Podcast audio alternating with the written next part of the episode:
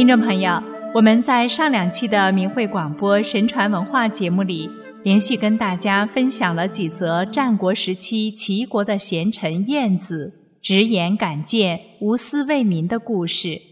心宇今天还有两段故事继续说给您听。莫悔之已晚。鲁昭公流亡到齐国，齐景公问道：“你年龄很轻，何至于如此呢？”昭公懊悔地回答：“在我年少的时候，人多爱护我，我不能够体察感恩；人多见真我，我又不能采纳改进。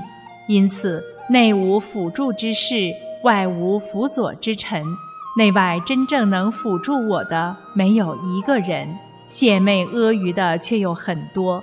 这种情形就像秋天的蓬草一样，其根孤立。”枝叶虽美，秋风一到就根拔叶脱了。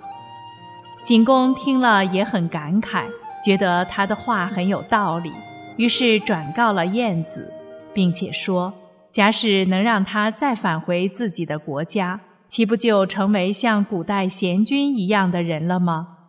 晏子听后却回答说：不是这个说法，愚昧的人多懊悔。不孝的人自以为贤德，这就等于溺于水中不问深浅，迷失道途却不问路径。一旦陷溺水中不能自拔，然后再探问深浅，迷失道途已不知方向，过后再问路径，这就好像国难临头了，才急着铸造兵器；喉咙噎着了，才急着掘井取水。纵然是极力从事，但为时已晚，已经来不及了。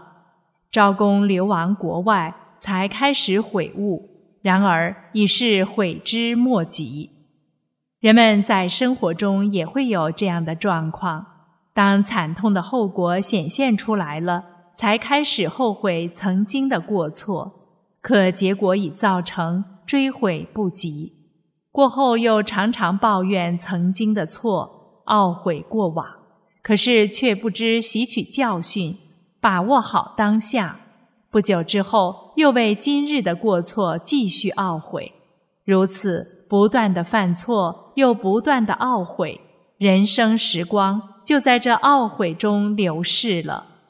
古语有言：“行善不能等，改过也同样不能等。”切不可认为时间还早，以后再改。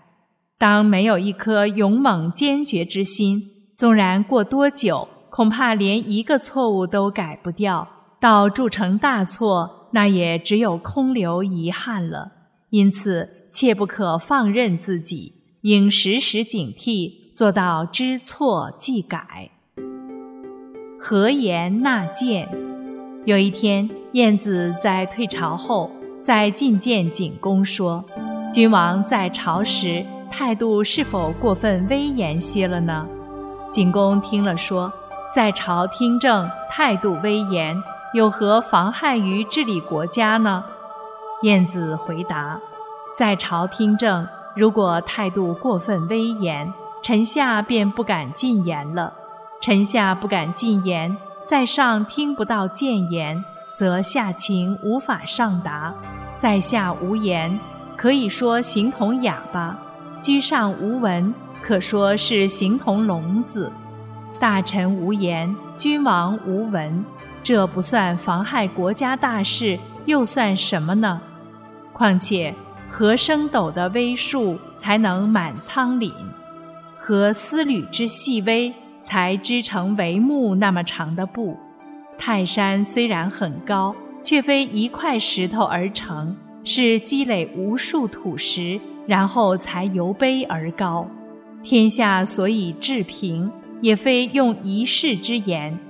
国君在朝听政，对大臣的进言固然有听受而不采用的情形，但哪有拒而不受的道理呢？景公上朝时态度过分威严，却不知。当有了这种威严之态时，便有拒人千里的姿态。当君王是一副高高在上的模样，大臣就很难能够放心来觐见。于此，上情不能下达，微臣不了解君主的意思；下情不能上达，君王不明了民情，上下不能相通，形同聋哑，便会妨碍到国计民生。晏子看到景公过于严肃的态度，可能给大臣们带来进谏的压力，而他又能在退朝后马上向景公进谏。并采用米仓、帷幕及泰山等来做比喻，使景公更易了解不受谏的危害。身为大臣，辅佐国君治理国家是其本分与职责。在见到君王有过时，理当进谏，不应苟且保身。如此才可帮助君王看到自己的过失，从而避免挽救国家的灾祸。那么，在我们日常生活中，倘若自己平时总是一副高傲的模样，别人也就不会给我们指出问题，甚至可能还会远离我们。自己看不到自己的问题，身边又没有善友帮助指正，不见自己之过，在错误的泥潭中便会越陷越深，甚至铸成大错。而在应规劝别人时，是否能像燕子一样真诚给人合理的谏言？看到亲人朋友有过，可能引来灾祸，却明哲保身，不真诚规劝，以致让他们走上失败之路，这是没有尽到亲朋归过劝善的责任啊！人非圣贤，孰能无过？人一生怎么可能不犯错呢？然而重要的是。在面对错误时，能吸取教训，真正改过，以此去恶就善，不断进步，故而过而能改，善莫大焉。倘若一味掩饰，只会让自己错上加错，妨碍品德提升。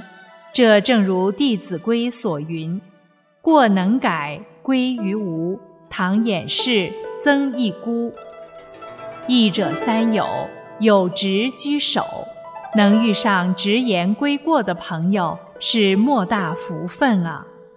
景公幸得有晏子在旁常常提醒，使他能觉察到自己的过失，从而反省改过。于此，晏子真不愧为景公的征臣益友，而景公能从谏如流，也不愧为明理之人。面对晏子的直言切谏，景公有时觉得很失面子，感到非常难堪，但又觉得晏子说的话句句在理，于是又佩服他为国为民的勇气。晏子去世了，景公痛哭道：“先生不分白天黑夜的规劝我，细小的过失也不放过，我还是放纵自己而不知收敛。”现在先生离去了，如果齐国有危险了，百姓将向谁去诉说啊？晏子从不阿谀奉迎，而是直言无隐。他在谏言中，在治理国家中，在身体力行中，无不体现出以天下苍生为重，体现了正直有良心的大臣坚持正义。无私为民的卓然风范。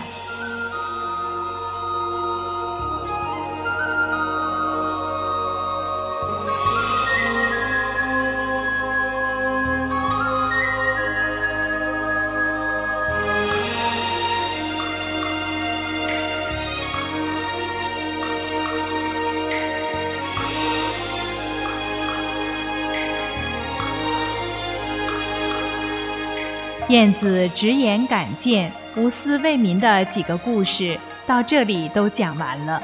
从古代君臣为人处事的思想、态度、行为中，是不是有很多值得我们现代人学习和继承之处呢？这才是我们中华神传文化的精华所在。中国社会只有回归传统正统的文化，才有可能彻底去除无神论。和西来马列思想的毒害，使民族走向复兴和光明。好了，各位听众朋友，又要跟您说再见了。心语感谢您收听我们的神传文化节目，期待下次时间再相会。